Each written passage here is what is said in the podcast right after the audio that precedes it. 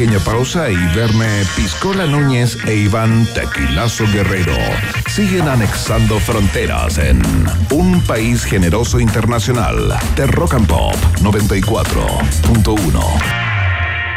Rock, rock, pop, pop, rock, rock, pop, pop, rock, rock, pop, rock, rock, pop, pop, rock, rock, pop, pop, pop, pop. Es la hora rock and pop.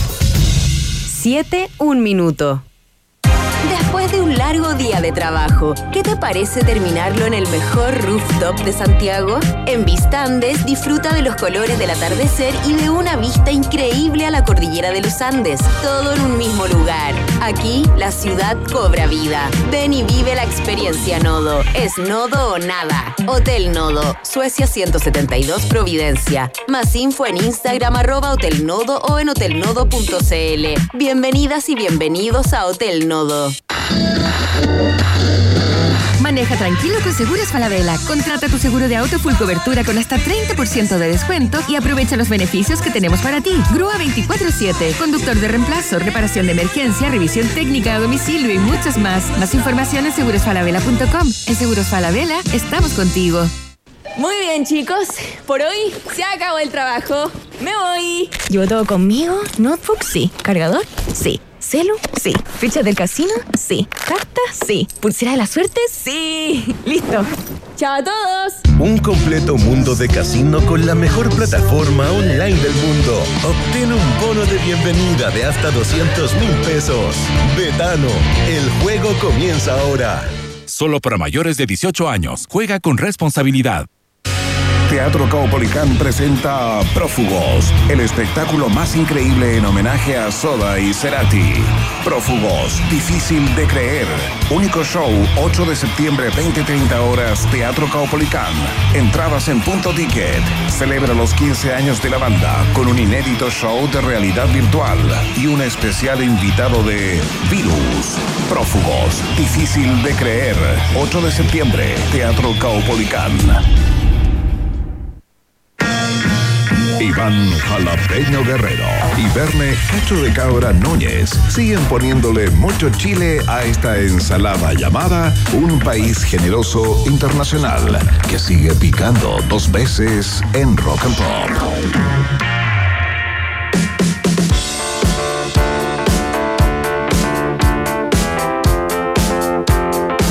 Seguimos haciendo el país generoso y vamos a escuchar los bunkers que ya están en Europa, en España en particular, para participar del próximo festival Vive Latino, ¿no? Van a andar por ahí, van a estar haciendo algunas fechas por ahí eh, en, en España.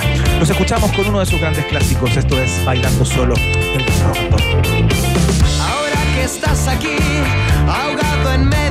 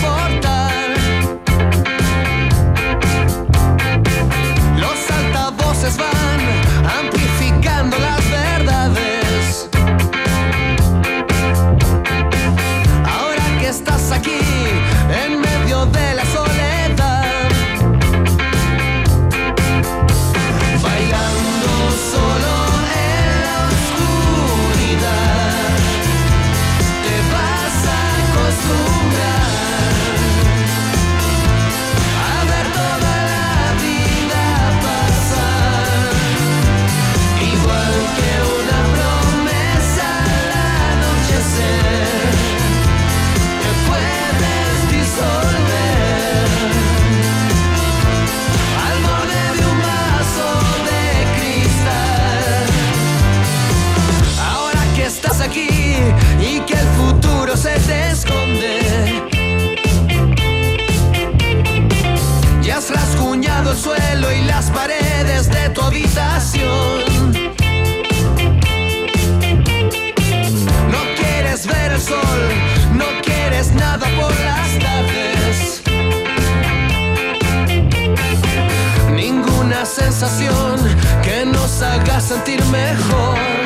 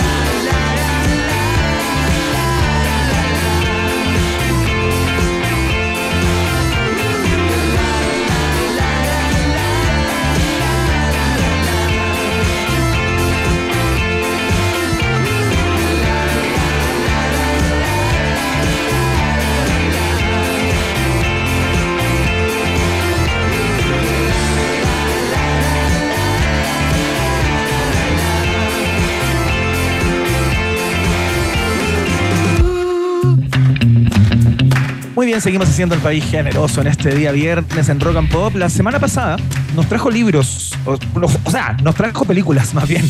Nos trajo películas eh, en torno a la temática del 11 de septiembre de 1973, a propósito de que estamos ya a horas de esa conmemoración, ¿no? Y esta vez dijo, bueno, eh, ya les entregué las películas que creo que hay que ver para hacerse una idea eh, de todo esto. eh, y ahora traigo libros. Señoras y señores, es un placer tenerla entre nosotros nuevamente. Vende Núñez, quien está en el locutorio de la Rock and Pop. Solo dos palabras, ¿ah? Antonella Esteves, bienvenida Antonella a un país generoso.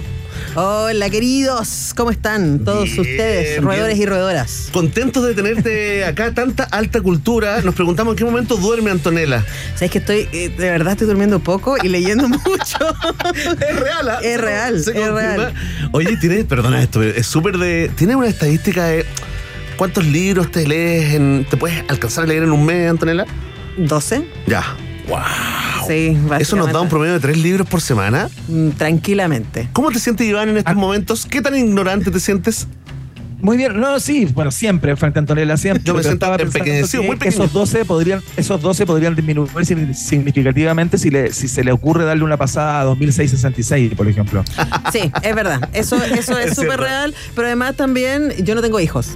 Eh, ese es un gran, gran dato. Uh, Hay un gran dato, ahí, gran dato. punto ahí, hay Cuando me preguntan, ahí. ¿cómo lees tanto? No tengo hijos. Sí. ¿Cómo pondera, cómo pondera esa, esa característica o esa condición que Por lo tanto, el consejo, el mensaje que le damos el día de hoy, no tengan hijos eh, a, a la gente que está, Es bueno para el planeta que igual. está escuchando. Si quiere leer, si quiere leer harto como Antonella, no tenga hijos. Oye, Antonella, está increíble tu eh, selección. Iván, te tengo que contar que Antonella es tan buena, es tan buena, es tan superior, que trajo los libros físicamente. Están acá No, no. en la mesa. Sí, mira, mira, mira, no sé si, no sé si los puedes escuchar.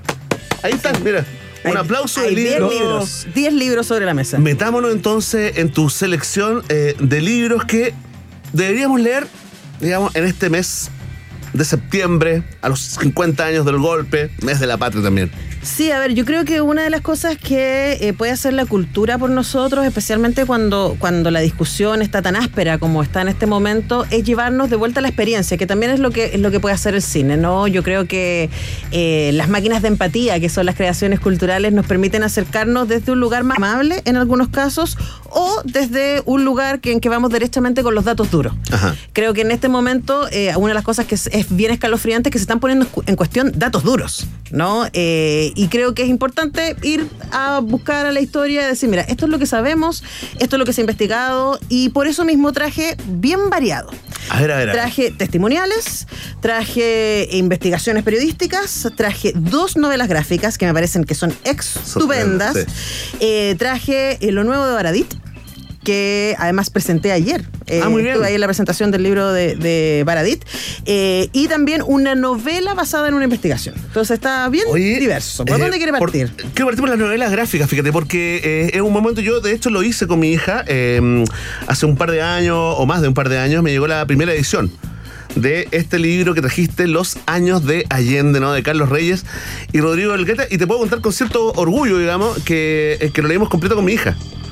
Entonces, como explicarle un poco de qué iba la cosa, ¿no? Introducción a ese momento de la historia de Chile. Ahora, es un súper buen introductorio eh, porque es una novela que efectivamente salió el 2015 por Weathers y hoy día mismo, a las 18.30 horas, está haciendo el lanzamiento de esta edición que es del Fondo Cultura Económica desde México para toda Latinoamérica. Así que lo puede conseguir allá, querido Órale. Iván.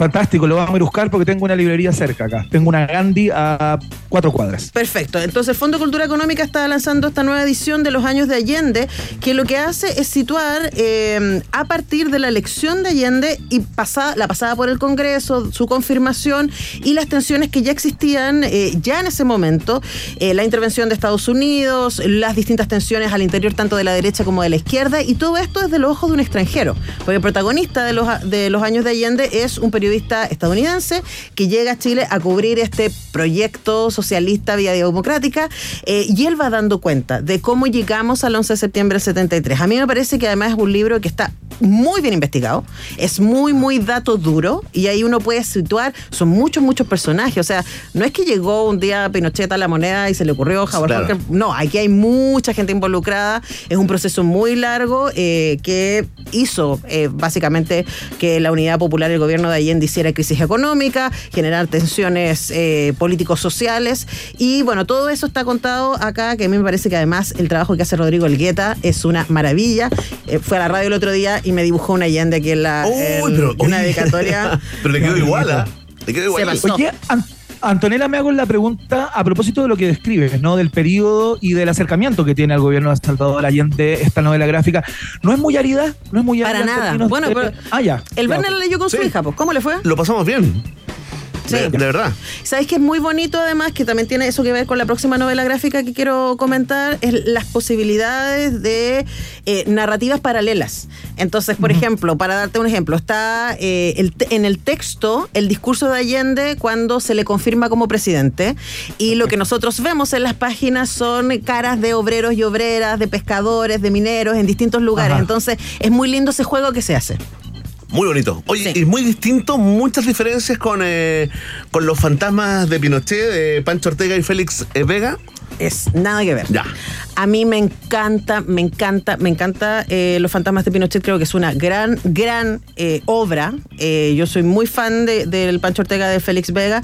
Eh, ellos, bueno, el, el Pancho Ortega tiene, ha trabajado en otras, en otros proyectos de novelas gráficas, Como Moby Dick, por ejemplo. como, como Mocha Dick. Y otros. Mocha Dick. Mocha Dick, tienes razón. Claro, pero en este lo que hacen es, eh, gen- y esto es, claro, la- las posibilidades que da la novela gráfica, ¿no? Construyen la figura de Pinochet desde su infancia y cómo desde su infancia él se empieza a encontrar con estos seres sobrenaturales, incluido el eh, diente de oro, que eh, lo empiezan a guiar respecto a su eh, relación con el poder.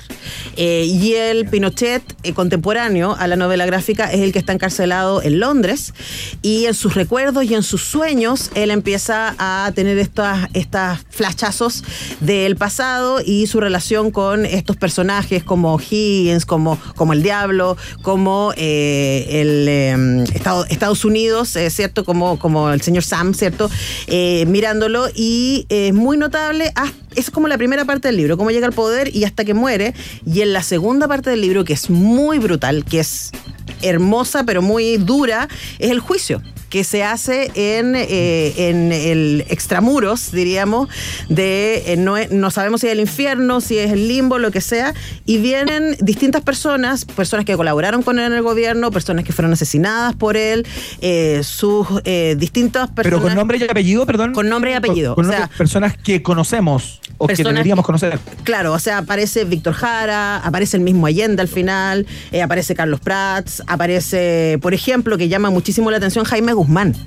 Y por ejemplo, para que veas un dato, sale Jaime Guzmán acusando a Pinochet en este juicio imaginario, este juicio fantástico, y la nota al pie es que hay un reportaje, hay una entrevista que está citada en el libro, en donde la hermana de Jaime Guzmán dice que podrían haber sido los mismos hombres de Sí, claro. Pinochet los que generaron ese asesinato. Ajá. Entonces, también está muy bien investigado. Es una fantasía. eh, uno podría decir, están, también acusan a Pinochet algunos de los casos emblemáticos, el caso de Gollado, ¿cierto? El caso eh, de Quemados. eh, es súper, súper interesante lo que genera en términos simbólicos este, este relato y además que el trabajo de Sí, Félix increíble. Vega en términos Es tremendo de- Félix, ¿ah? Es increíble. Otra liga. Oye, tremenda las dos novelas gráficas, ya lo saben. Anoten, ¿ah? Los años de Allende de Carlos Reyes y Los fantasmas de Pinochet de Félix Vega y Pancho que Ortega. está en, por Planeta Comics, así que es fácil de conseguir. Pero te me faltó mencionar a Rodrigo Elgueta, también uno de los autores de. de los años de Allende. Ya, entonces vamos con eh, los reportajes. Atención. Ya. Mira, voy a ir con uno muy, muy clásico que es muy, muy importante para la historia de Chile, que son los zapatos del Puma. Un clásico total. Sabes que yo lo leí recién esta semana, no lo había leído para la ley para la República de las La- Letras. que- la Pati Verdugo. exactamente. La, la conocí en vida a Pati Verdugo, hice un taller con ella y tengo un recuerdo increíble, digamos, de esos portentosos que van eh, creciendo con el tiempo. Muchachos, eh, Antonella, eh, de una periodista, la verdad, la verdad, esas como periodistas de antes que eh, vivían la profesión, eh, yo te diría que a un 110%. ¿ah? Sí, no, y además que uno piensa lo que tiene que haber sido hacer esta investigación a mediados de los 80. Sí, pues. A ver, los zapatos del Puma, por si alguien no sabe, lo que hace es seguir lo que luego conocemos como la caravana de la muerte, que fue uno de los primeros movimientos eh, más radicales en términos de aplicación de eh, la violencia. aniquilación. Exactamente. Y como a partir de un viaje eh, liderado por eh, Stark, van eh, deteniéndose en cuatro ciudades distintas de Chile eh, y básicamente sacando a los presos que estaban en la cárcel y masacrándolos. Eh, de, este, de, este, de este grupo de personas que fueron 72, las que están contabilizadas, hay algunos nombres muy importantes como el caso de Carlos Berger, eh, que su señora entonces, eh, Carmen Hertz, ahora diputada de la República, ¿cierto? Eh, senadora. Eh, Senadora, sí. eh, a ese, por supuesto, ella lo hizo muy visible, ya era una abogada y. Diputada. Sí, cierto, Sí, diputada. necesito dudar. Sí, sí. Sí. Sí, sí, Sí, diputada, sí. diputada. Veamos, es el Diputado, deseo, diputado. es el deseo. ¿eh? Oye, primera vez que po- podemos corregir a Antonella. Increíble. Mm. Se dio, ¿ah? Los datos se me cruzan, se me cruzan. Y además me encantaría ver a Carmen Hertz, a Carmen Hertz de, de senadora, así que vamos. Eh, y es eh, muy interesante porque es la, la manera en que hace Patricia Verdugo la construcción de este relato es entrevistando a los militares que se supone eran jefes de zona y a cuyas espaldas, según el relato de ellos, se hicieron estas masacres. Y cómo llegó esta investigación que se publicó en 1989 a ser eh, datos de la causa del juicio contra Pinochet, tanto en España como en Chile. Eh, así que es Así un es. libro muy importante para leer, muchos datos duros acá. Y ocupó además eh, las técnicas, digamos, más secretas del periodismo, que es establecer relaciones amistosas previamente con las mujeres de aquellos eh, generales, eh, luego entrar a la casa, ganar confianza, y ahí partió el reporteo de, de Patricia Verdugo. Tremendo, tremendo. Hay una película acá, hay una serie que no se ha hecho sobre la, toda la historia de la cocina de, Pero es muy fuerte. de esta tremenda... De cómo se hizo este libro. Sí. Sí, qué fuerte. De todas maneras. Bueno, les traigo, esto es muy impresionante, Tejidos Blandos se llama, de Pía Montalva, Indumentaria y Violencia Política en Chile, 1973-1990. Esta es una investigación, eh, se basa este libro en la tesis doctoral de Pía Montalva, que lo que hace es analizar el tema de las violaciones de los derechos humanos, pero a partir de los restos de las indumentarias. Ajá. Y en un ¿Qué tal el nombre? ah? Eh, sí, a propósito, ¿cierto? A propósito del cuestionamiento y de la relativización de cosas que pensábamos que estaban eh, resueltas, aquí es imposible discutir con los objetos. Claro. Los Dato objet- mata relato. Exactamente, el objeto está encima y eh, lo que hace Pia Montalva es escribir alrededor de los objetos. Ella es una académica que se ha especializado en diseño, ¿cierto? Y en vestuario, y aquí trabaja, pone a, a funcionar eso a partir del análisis de... Es súper impresionante. sí, es muy original. vuelta. El acercamiento es muy, muy bueno el libro y ella es una genia total. Nancy Guzmán, que acaba de sacar un libro, este es 2, el de Tejidos Blandos, acaba de sacar un libro, Nancy Guzmán, que es una gran otra periodista, así como de las duras, duras, Sí, que ajá. tiene unos libros impresionantes. Y este se lo traje especialmente a cierta diputada que dijo que eh, las violaciones a las mujeres durante dictadura eran un mito urbano. Está acá, mira, la invitamos que entre. No, Por no llegó, no llegó. Eh, que se lea La Venda Sexy de eh, Nancy Guzmán, que es una investigación, es una crónica sobre ese centro de tortura. A mí, de verdad, yo he entrevistado a Nancy Guzmán y siempre le pregunto, a mí me conmueve mucho cómo ella ha sido capaz de escribir estos libros. Disculpa, ¿Nancy tiene una experiencia, digamos, reportea ella o, o estuvo también... eh, eh, Reportea, digamos, sobre ya, todo levanta, levanta testimonios, pero ella además sacó eh, un libro que también está en esta colección, que es la colección de Montacerdos de, sobre Nancy Guzmán, sacó el libro eh, que de Ingrid Olgerock, la mujer de los perros, que, en la que se basó. Conversamos con ella, Verne, una vez. Claro. No sé si recuerdas. Es notable ella. Sí, y es la que se basó, cuéntale el... el Claro, se basó Bestia, el cortometraje. claro. Bestia, exactamente. También hizo el libro Romo, Confesiones de un torturador, lo que tiene que haber sido entrevistar a Romo. Uy, el guatón, el guatón Romo. Sí, pues. Bueno, tiene otra sobre el Fanta. Bueno, y está este, eh, que es eh, la crónica sobre el centro de tortura La Venda Sexy de Nancy Guzmán, que acaba de sacar un libro que todavía no leo, pero ya lo tengo, de Planeta, que se llama La Justicia al Banquillo, en donde ella analiza eh, por qué en Chile más de la mitad de los casos de violación a los derechos humanos todavía no llega a puerto. A los 50 años A del propósito golpe de la venda estamos... Ah, perdona, Iván, a los 50 años del golpe estamos eh, revisando la biblioteca que recomienda Antonella Esteves eh, para leer este mes. Hay tiempo, hay ganas, eh, Antonella. eh, ¿Con qué libro seguimos? Voy a, Un segundo, Sí. a, a propósito de la banda sexy, entiendo, eh, pero no estoy 100% seguro, a lo mejor me lo pueden confirmar o desmentir, que a propósito de la conmemoración de estos 50 años, la venta sexy, ese local de premios ilegítimos y tortura, eh, va a empezar a ser abierto al público para Sí. que se puedan hacer visitas como se puede con otros lugares que tienen esa, esa Claro. triste chapa. Esa casa de Irán eh, 3037 se acaba, acaba de ser comprada por el Estado para transformarse en un espacio de memoria. Eh, bueno, y aquí hay una colección de alquimia que les ultra recomiendo y son tres libritos testimoniales. Eso me gustan, los que tienen como 100 páginas. El primero es Space Invaders de la gran Nona Fernández. Somos tan super fans de Nona Fernández que siempre ha escrito sobre memoria. Sí. Este libro Space Invaders además se, tra- se transformó en una obra de teatro que estuvo hace poquito Escritora, dramaturga, guionista, actriz. Una esa. genia total. Eh, y en Space Invaders ella trabaja el tema de la dictadura desde la experiencia de la niñez.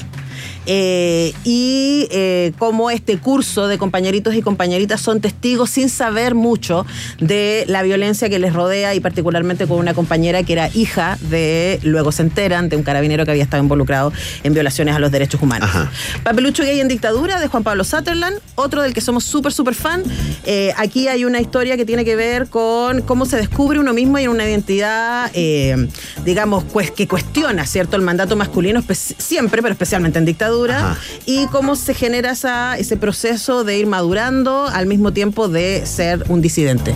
¿Está basado en su experiencia personal? Sí, claro que sí. Y este otro que te salió recién, recién, eh, que se llama Señales de Nosotros de Lina Meruane, otra gran, gran escritora chilena que también trabaja el tema de la adolescencia en dictadura, pero ella desde un colegio privado, desde la experiencia como de quienes estuvieron un poco a favor, ¿cierto? Claro. Y que sentían como acomodados esta escena Claro. eh, y cómo la crisis del 80, eh, tra- tratando de instalar el ladrillo y la lógica neoliberal, trajo consecuencias muy reales al mismo tiempo que el temor ambiental que podían vivir estos adolescentes. Así que está, esto también... Oye, Meruane, además que tiene una- un nivel de productividad. Yo la amo, es Pero no, y aparte, súper ¿cuánto fan. escriben? ¿Cuánto publican? ¿Cuánto, cuánto- No, tremendo. Mira, nos quedan dos libros. Esta es la biblioteca personal de Antonella Esteves para estas fechas, ¿no? Pensando en los 50 años eh, del golpe. ¿Con qué cerramos, Antonella? Juan Pablo Meneses, una historia perdida. Este es un. eh, es- bueno, Juan Pablo Meneses es un gran cronista. Tremendo. Muy reconocido. Y esta es una novela. Que sí lo está- leí, fíjate. que está- ah, bueno, pero. Sí, la leímos, la leímos, la presentamos acá. Es notable. Bueno, ya la- está súper recomendada. No, pero cuéntale a la gente. Bueno, ¿De qué la gente que, que sepa se basa en una investigación eh, basada en hechos reales, por supuesto, de eh, el eh, aviador que habría eh, piloteado Jaque Hunter que va a bombardear el hospital de la Facha en ese 11 de septiembre. ¿Qué es lo que sucedió ahí y por qué se habló tan poco al respecto? Es súper interesante. El piloto perdido. El piloto perdido. Y por último, y esto acaba, acaba de salir, mira, está calentito, eh, El lado oscuro, Historia secreta de Chile, de Jorge Baradit, que es eh, la última entrega, la más reciente, no sabemos si es la última, le podemos preguntar, eh, de sus muy exitosos libros de historia secreta, pero El lado oscuro es un libro de verdad devastador, porque básicamente explica cómo se ha organizado la sociedad chilena desde la colonia hasta ahora y cómo cada golpe de Estado, cada hecho violento en donde las Fuerzas Armadas han actuado contra la ciudadanía, de alguna manera ha estado alentada desde esta mirada de que hay algunos que son dueños de Chile y el resto tenemos que vivir con eso, ¿no? ¿Cómo está Baradit? Yo no lo veo desde la convención. Estaba productivo, pues, como Ya, ves. ya, Pero, volvió, ¿sabes escribir. Yo te diría que igual este libro en particular está muy cruzado por la experiencia tan amarga Sí, de, pues. de lo que fue esa, el, el proceso de, de- de esa escritura de la primera propuesta constitucional, de haber entregado tanto, de haberle puesto tanta onda, de haber sacrificado tanto y que luego, a partir del manejo de los medios de comunicación y de los discursos eh, eh, que, que difamaron básicamente el proceso constitucional, eh, quedamos donde estamos, ¿no? ¿Qué hace el lunes, Antonella Esteves? ¿Cómo, cómo conmo- conmemora esta fecha tan especial en este ambiente? Mira, ¿sabes qué? Sí, yo a mí me pasa que creo que una manera de resistir es eh, hacer comunidad. Esto que estamos haciendo acá, de hablar, de encontrarnos, y otra cosa, creo que darle sentido al trabajo de uno. Nosotros tenemos el privilegio de tener un micrófono, de poder visibilizar ciertas cosas y de poder entregarles a quienes nos escuchan herramientas para que ellos hagan, ellos y ellas se hagan su propia eh, opinión respecto a las cosas. Y creo que eso es un tremendo privilegio que le da sentido un poco a esta oscuridad que estamos viviendo. Qué tremenda, Antonella. con una reflexión a 72 horas de la conmemoración de los 50 años del eh, golpe de Estado en Chile. Eh, conversamos con Antonella Esteves, periodista, escritora, columnista, mujer de radio, eh, mujer de medios, eh, que nos honra, por supuesto, cada cierto tiempo con sus columnas, esta vez libros que hay que leer en torno a la temática eh, que nos convoca, ¿no? Hoy por hoy. Antonella Esteves, un abrazo muy grande, que te vaya muy bien, te queremos mucho y nos encontramos en la próxima. Yo también les quiero mucho. Abrazos. Chao. El grande, ahí está Antonella Esteves, ministra de las Culturas, las artes, las películas, los libros, todo, todo acá en un país generoso. Oye, se va con una canción, eh, eh, eh, digamos que se merece esta canción, Ivana. Se va con The Hypes. Esto es I hate to say I told you so, que es como decir, odio decir, te lo dije, weón. te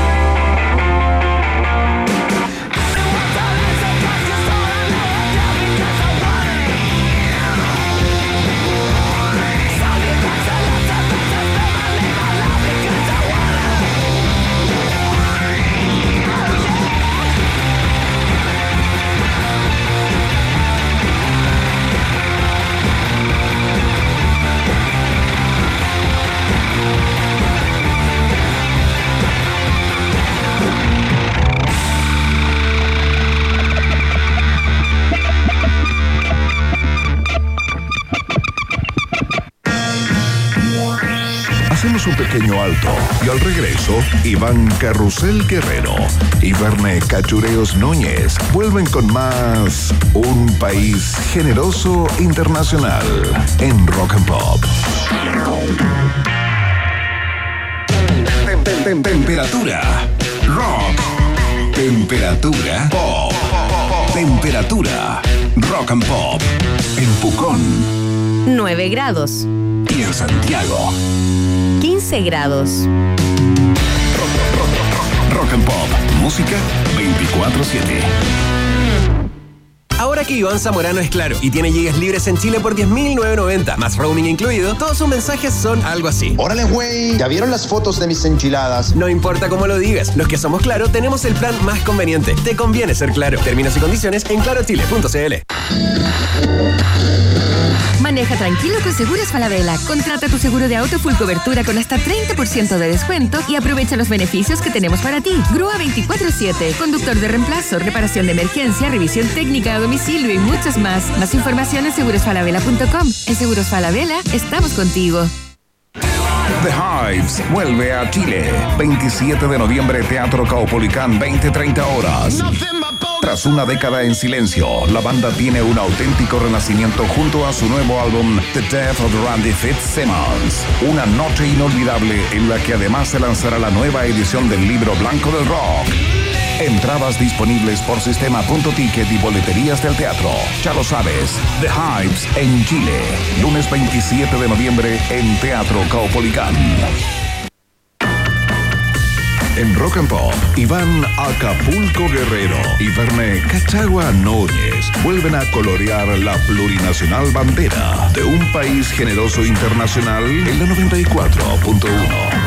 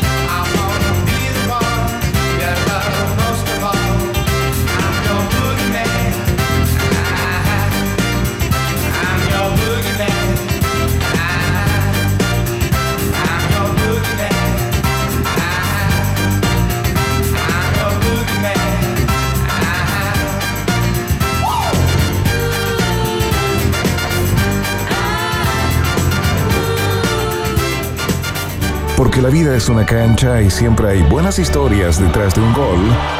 Rodrigo Vera llega con la información deportiva a un país generoso. Suena el pitazo inicial de fútbol y algo más en Rock and Pop. Muy bien, muy bien. Llegó el momento. Con la maleta llena de sueños, como siempre, nos enfrentamos a un nuevo proceso clasificatorio en nuestro continente, con la ilusión viva, ¿no? De, eh, de volver a un mundial después de un rato eh, que hemos estado eh, sin vivir esa experiencia eh, transformadora y, claro, y enriquecedora para un país completo, ¿no? En un partido que tiene ciertos elementos muy particulares, emocionales algunos, futbolísticos otros, porque vamos a enfrentar a la, a la selección uruguaya de Marcelo Bielsa, que vaya, que ha hecho notar su mano.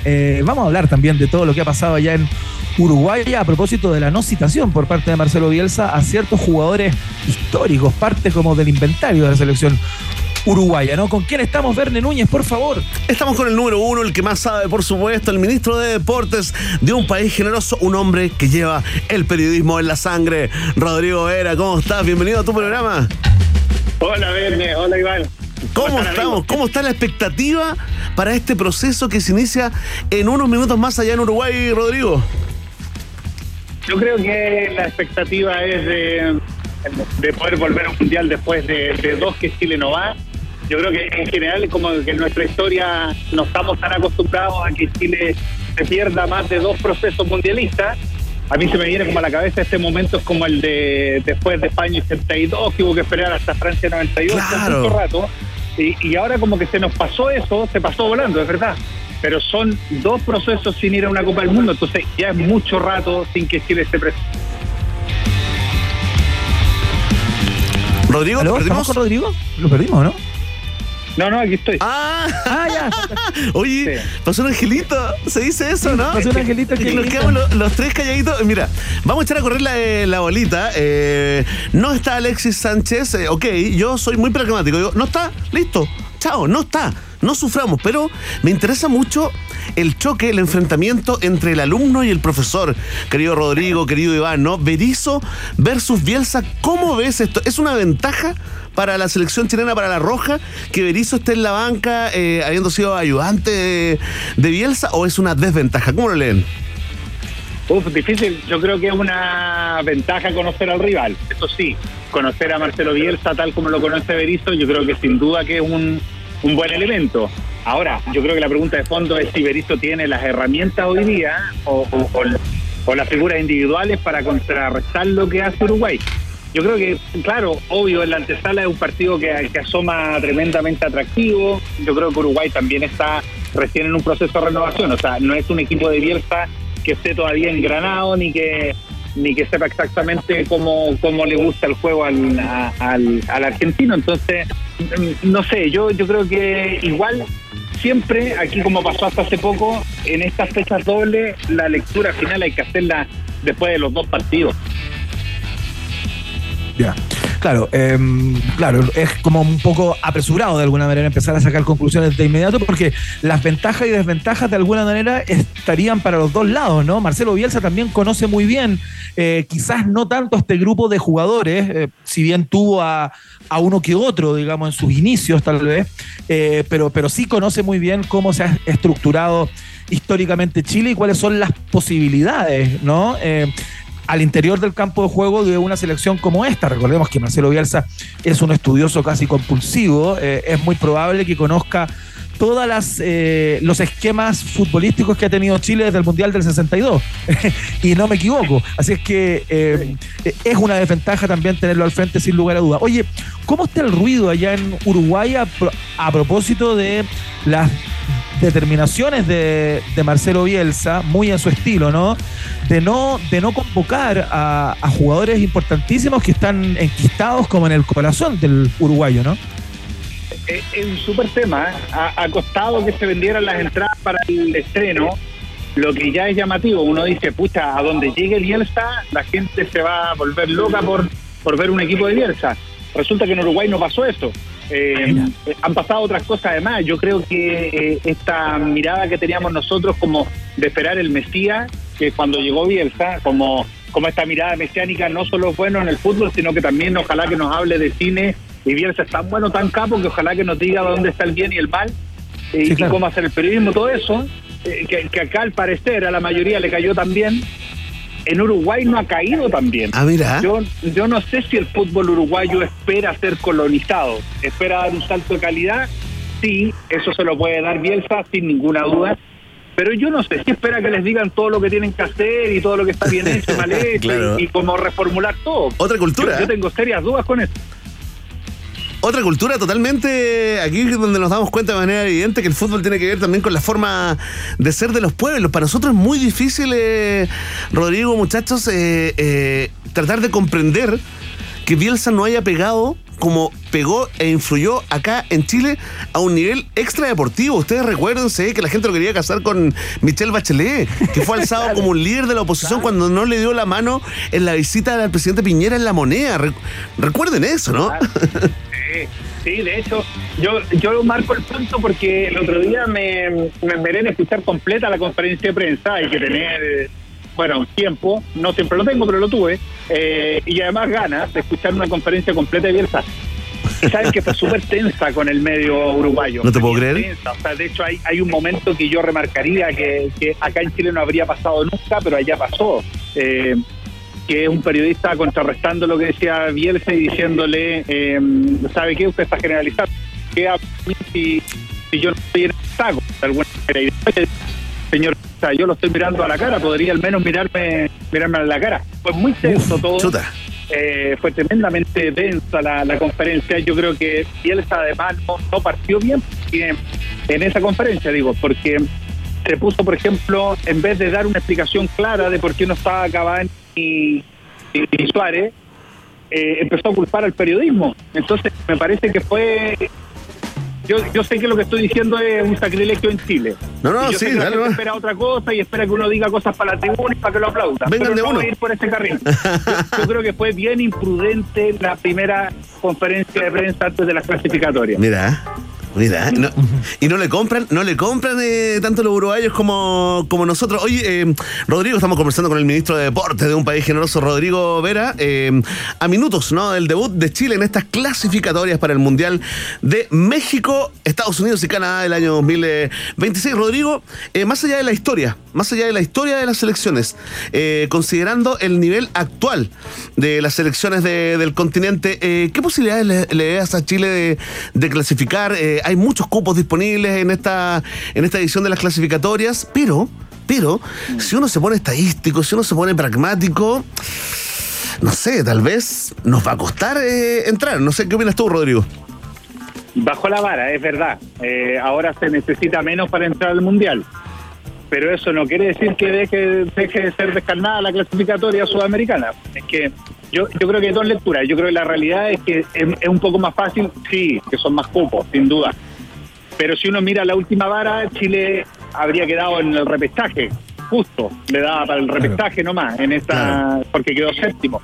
Entonces esa es nuestra realidad, eh, es una realidad que está compleja. Y yo creo que los que dan por descartado a Bolivia y Venezuela, pucha, es un error grande porque porque resulta que si ellos se pueden aferrar, Bolivia a volver a un mundial después del 94 y Venezuela ir por primera vez, es esta, po. Claro. O agarráis esta cuerda o no fue, o no fue nomás. Claro. Tal cual. Increíble. Ahí está el análisis entonces a pocos minutos eh, de que Chile eh, inicie sus clasificatorias con miras al Mundial de México, Canadá y El Estados resultado, Unidos. Iván, el resultado, la gente pide el oráculo de Rodrigo Vera. Increíble, Rodrigo Vera. Te quería 28% salvar de aciertos, 28% y un gran porcentaje de esos aciertos, Rodrigo Vera. ¿Con qué resultado se la juega hoy? A ver, voy a, voy a sacar el pulpo pol que llevo dentro y me atrevo a decir que Chile, que Chile pierde 2-1. ¡Uh!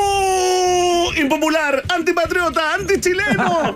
Sí, quémenlo vivo, Quémelo, quémelo. Vamos a ver la dirección de Rodrigo en unos minutos. Excelente. Bueno, Rodrigo, que te vaya muy bien. Ustedes saben, eh, esto, esto se va a poder ver a través de Chilevisión, por ejemplo. Así es que, mm, eh, bueno, me imagino que, que nos vamos a topar contigo por ahí, Rodrigo Vera, en esta, en esta transmisión desde Montevideo. Así que mucha suerte, que les vaya muy, muy bien. Y bueno, nos estamos hablando. Seguro vamos a hablar luego. Sí, pues sí, un abrazo grande porque lo que les digo yo, yo creo que así como ha pasado en las últimas clasificatorias, yo creo que lo más sano es hacer la lectura después de cada fecha doble, ahí sacar las conclusiones. O sea, se jugaron dos partidos, jugaste de visita y de local, y ahí más o menos ya sabemos para dónde va la micro, porque si no eh, es un poquito cuesta arriba. Pura falacia, como diría Leo Vargas. Pura falacia. Grande Rodrigo Vera, ministro de Deportes de un país generoso. Estuvo acá, Un ¿ah? abrazo. dando su pálpito para el debut de Chile en las clasificatorias. Vamos de inmediato, a propósito ¿no? del tema, a la pregunta del día, resultados parciales, acá en la 94.1. En Rock and Pop tienes un permiso 24-7 para la pregunta del día. Vota en nuestro Twitter, arroba Rock and Pop, y sé parte del mejor país de Chile. Un país generoso de la Rock and Pop. Atención, atención. Vamos con los resultados parciales de la pregunta del día acá en un país generoso porque sin su goleador histórico Alexis Sánchez La Roja enfrenta en unos minutos no a la selección de Uruguay por la primera fecha de las clasificatorias sudamericanas para el Mundial del año 2026, ¿no? que se disputará en México, ahí donde está Iván Guerrero en Estados Unidos y también en Canadá. La pregunta es cómo está tu expectativa con nuestra selección. Atención, a mucha gente votando y comentando con el hashtag un país eh, generoso. En último lugar, a los que no le interesan el fútbol, con un 7.3% más arriba, marcando un 20.7% de las preferencias, la gente con expectativa mediana, porque consideran que falta más trabajo. Con un 30.1% de los votos se ubica en segundo lugar. La alternativa, mi expectativa está baja, bajísima, es malo el DT, perderemos todos los partidos. Y atención, a lidera esta encuesta el optimismo, 51.9% de los votos para la opción. Mi expectativa está alta. Vamos al Mundial 2026 con la roja de todos y todas. Y ya está, les queremos agradecer a los que votan y comentan diariamente en la pregunta del día de un país generoso. Ya lo saben, Vox Populi, Vox Day. Miau. Si tú tienes preguntas, nosotros tenemos respuestas. Esto fue la pregunta del día en un país generoso.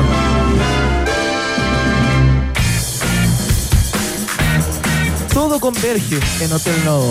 Es el kilómetro cero de Santiago. El lugar donde se viven experiencias inolvidables. Tu mente se expande sin límites para crear proyectos exitosos. Claro, aquí la ciudad cobra vida. Ven y vive la experiencia Nodo. Es Nodo o nada. Hotel Nodo Suecia 172 Providencia. Más información en su Instagram arroba Hotel Nodo. Hotel Nodo es el hotel del país generoso. Vende Núñez ha sido un placer. Fantástico, eh, para mí también, eh, Iván Guerrero. Mucha suerte este fin de semana a ti y a todas eh, el pueblo de un país generoso, las ratitas y los roedores. Le agradecemos, por supuesto, a nuestra productora Rosario Hell desde el infierno de la producción. También DJ Emi. Autoaplausos ¿ah? para nuestro control, Iván Guerrero. Nosotros nos encontramos en este esperado, o tal vez no, lunes 11 de septiembre a las 6 de la tarde para una nueva edición del noticiario favorito de la familia chilena. Tenemos un lindo programa preparado para ese día, así que eh, conéctense a las 18 horas. eh, nos metemos también en lo que es la conmemoración de los 50 años del golpe de Estado en nuestro país. Nos vamos, que estén muy bien. Nos vamos con, con, con música, nos vamos con Depeche Mode. Esto se llama People Are People. Que estén muy bien, que descansen. Chao. Chao.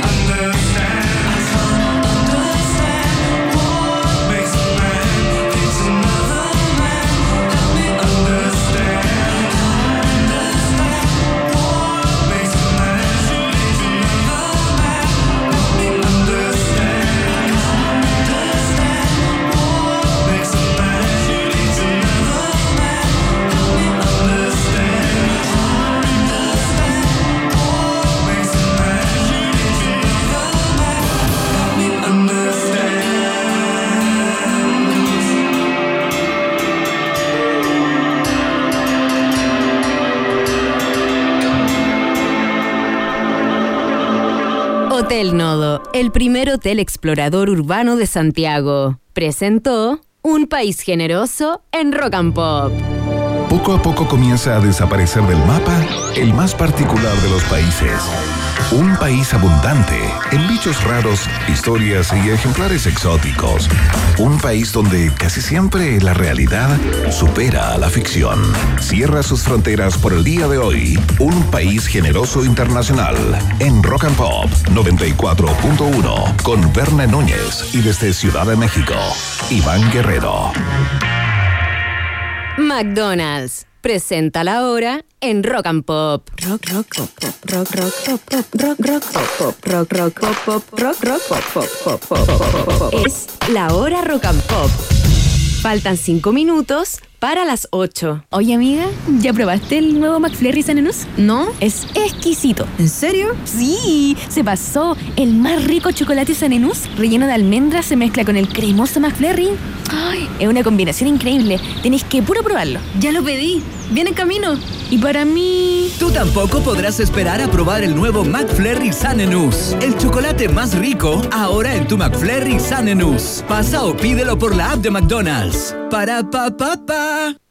Ahora que Iván Zamorano es claro y tiene gigas libres en Chile por 10.990, más roaming incluido, todos sus mensajes son algo así. Órale, güey. ¿Ya vieron las fotos de mis enchiladas? No importa cómo lo digas, los que somos claro tenemos el plan más conveniente. Te conviene ser claro. Términos y condiciones en clarochile.cl. Festival Rec te invita a vivir el evento gratuito de música más grande de Chile en Concepción.